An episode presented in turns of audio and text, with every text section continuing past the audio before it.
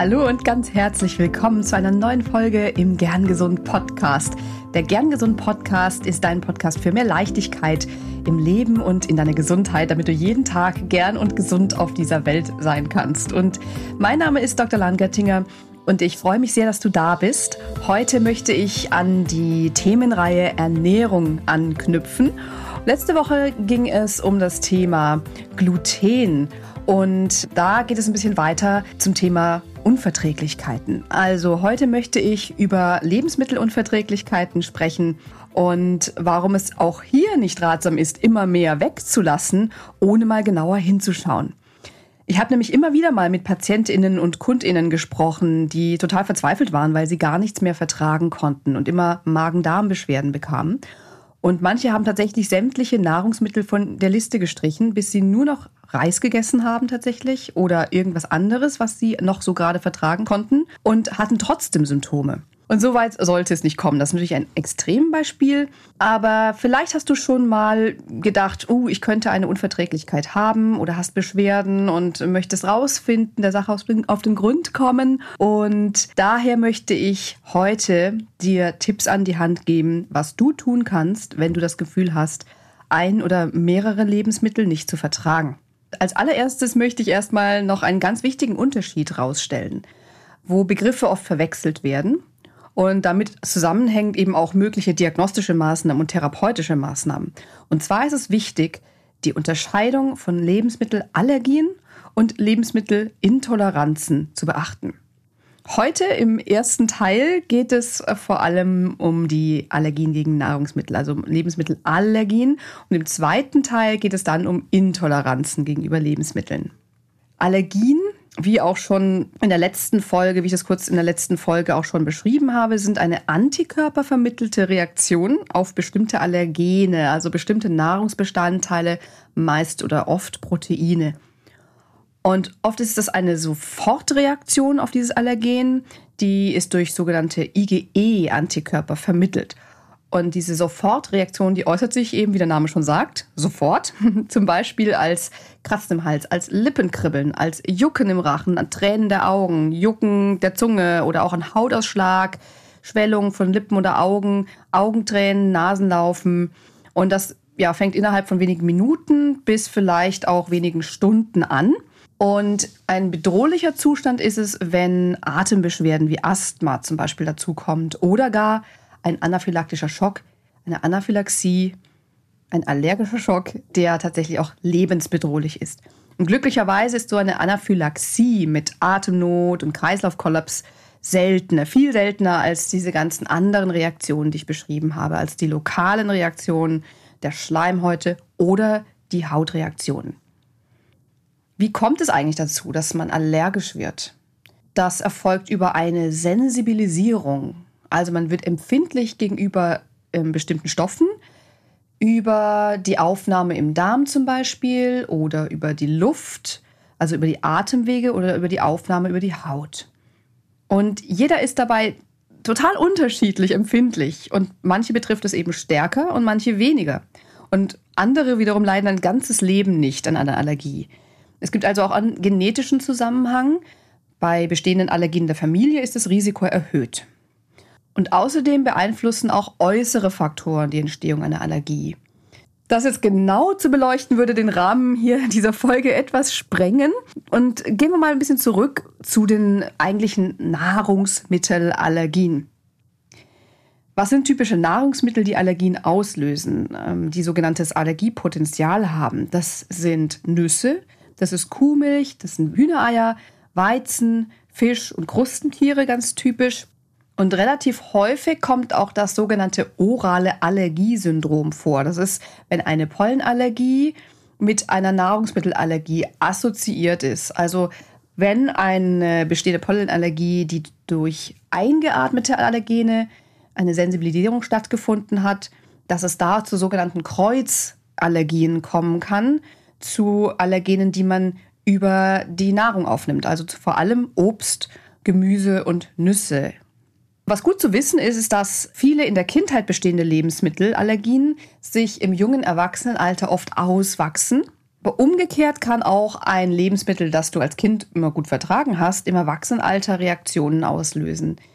Gerade eben die, die mit einer Pollenallergie zusammenhängen, also gerade die, die bei diesem oralen Allergiesyndrom vorkommen.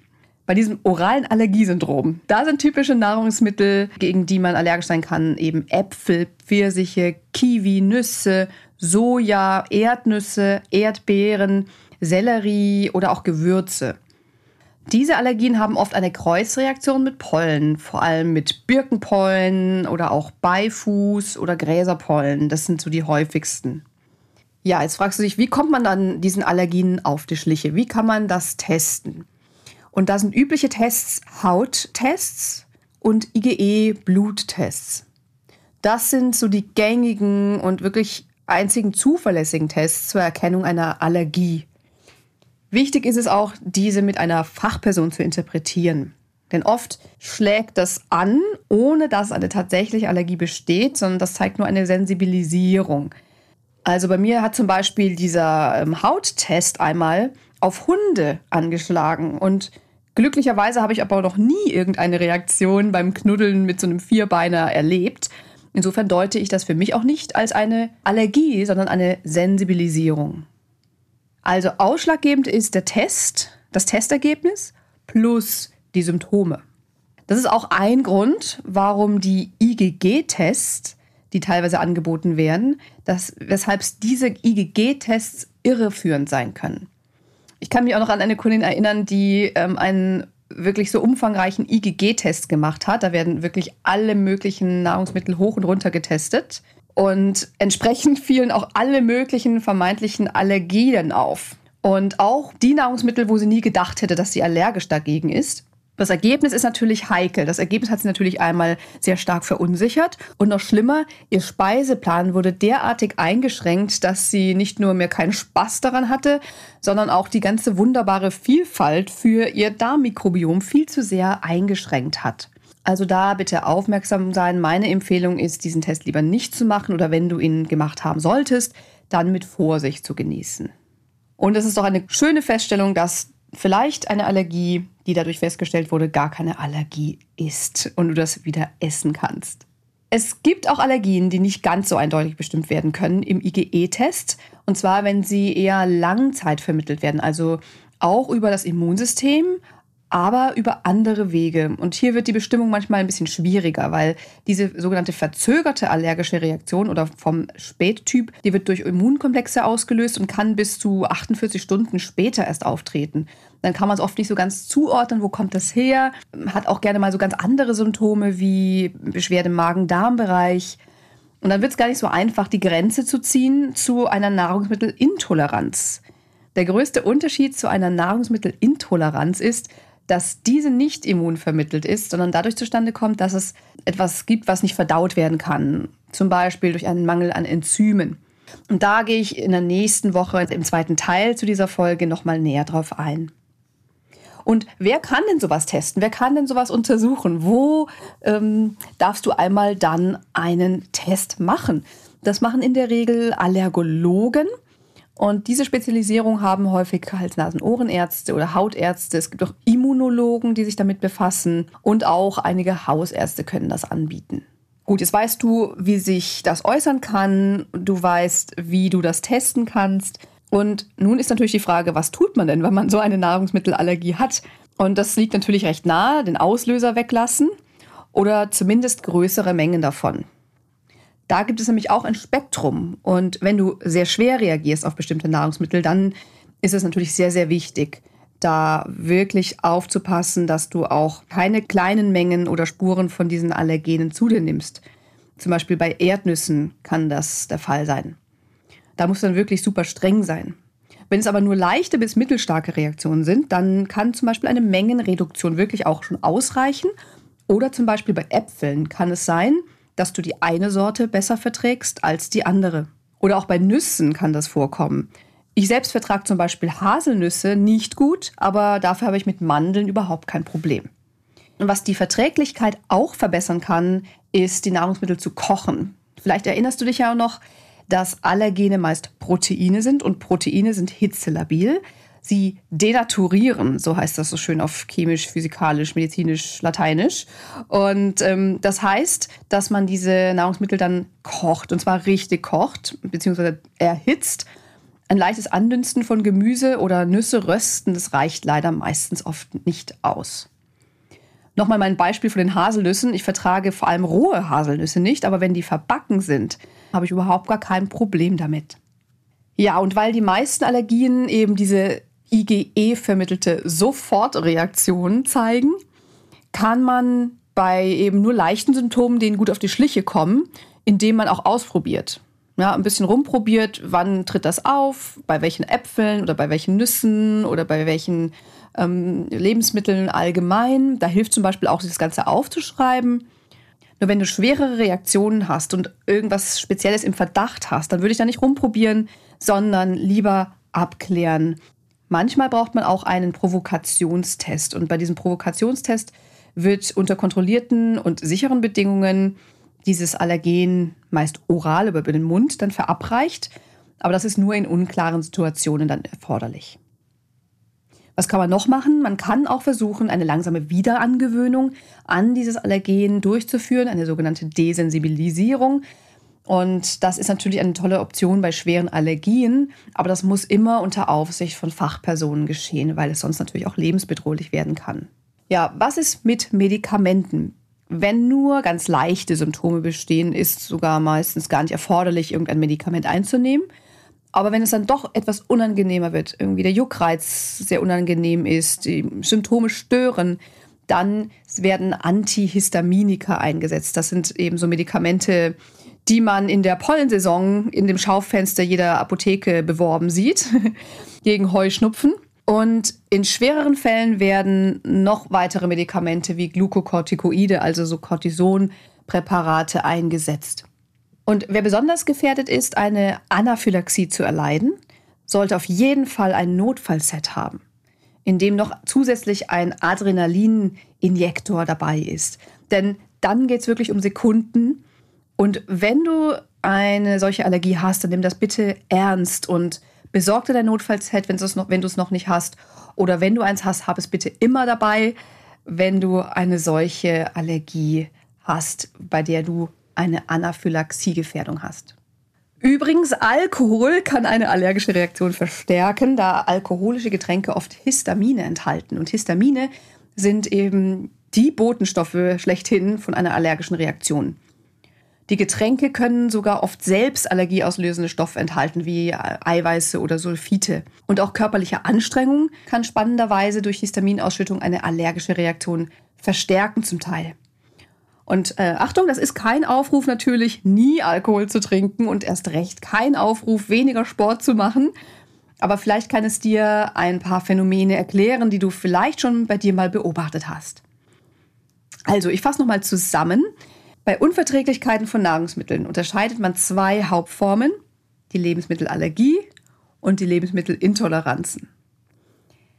Allergien sind immunvermittelt, oft durch IgAE-Antikörper als Sofortreaktion oder durch andere Wege, zum Beispiel Immunkomplexe, als Spätreaktion.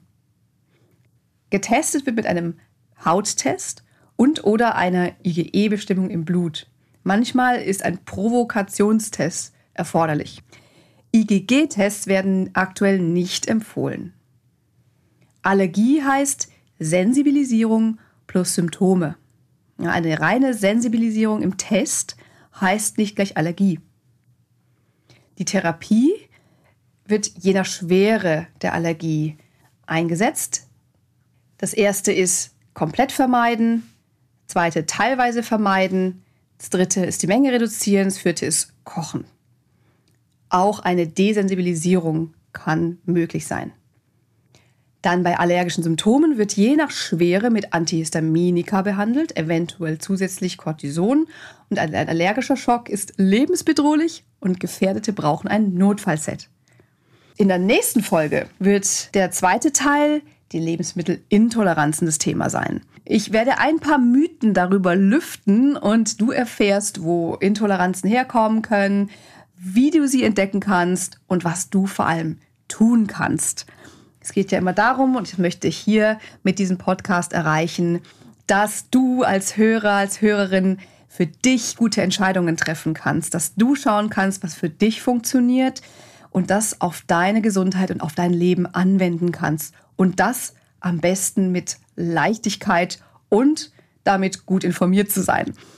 Und wenn du jetzt Fragen hast, dann freue ich mich sehr, Fragen entweder zu dieser Folge oder auch gern zu anderen Folgen. Oder wenn du Themenwünsche hast, dann freue ich mich sehr, dass du mir das schreibst, dass du Kontakt aufnimmst. Ich verlinke meine E-Mail-Adresse hier in den Show Notes. Ich freue mich auch immer über Feedback, über deine Bewertungen. Gerne fünf Sterne, wenn dir der Podcast gefällt. Oder lass mir auch ein paar Zeilen da. Denn dieser Podcast lebt von den Hörern, er lebt von dir, er lebt von euch. Und ich möchte euch und ich möchte dir hochwertige und gut recherchierte Informationen kostenlos zur Verfügung stellen. Und ich freue mich, wenn das entsprechend auch ankommt und das euch weiterhilft. Und dann weiß ich auch, dass ich dich dazu inspirieren kann, jeden Tag gern und gesund auf dieser Welt zu sein und deinen passenden Weg für deine Gesundheit zu finden. Für mehr Leichtigkeit in deiner Gesundheit, in deinem Leben und in deinem Leben als Professional oder in deinem Business. Und ich unterstütze dich auch gerne direkt. Ich begleite in meinen 1 zu 1 Beratungen vor allem Frauen, die aus dieser Ich sollte mal endlich was für mich tun, aber ich habe keine Zeit, Spirale aussteigen wollen, um sich endlich mehr um die Dinge zu kümmern, die für ihre individuelle Gesundheit wichtig sind. Und es werden immer wieder Plätze frei. Nimm gerne Kontakt zu mir auf für ein ganz unverbindliches, kostenfreies Infogespräch zum Kennenlernen. Das verlinke ich dir auch alles nochmal in den Show Notes. Ich freue mich, von dir zu hören, auf welchem Wege auch immer. Und ich freue mich auch auf die nächste Folge in der nächsten Woche, wenn du dann hoffentlich auch wieder dabei bist. Hab bis dahin eine wundervolle Zeit und bleib gern gesund. Deine Lahn.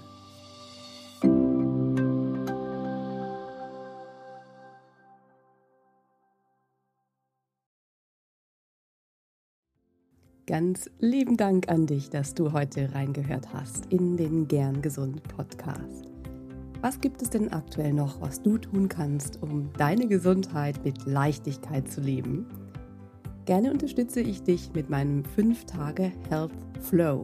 Fünf Tage lang bekommst du eine E-Mail von mir mit Ideen, Impulsen und Übungen, um direkt ins Tun zu kommen. Dieser 5-Tage-Kurs kostet dich 0 Euro. Du trägst dich mit deiner E-Mail-Adresse bei mir ein und bekommst direkt meinen Input und mein Wissen für dich in deine Inbox. Folge einfach dem Link 5 Tage Health Flow in den Show Notes.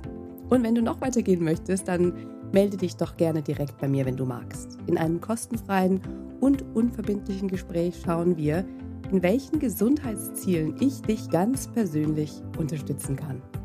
Ich freue mich darauf, von dir zu hören. Bis zur nächsten Folge. Bleib bis dahin gern gesund deine Lahn.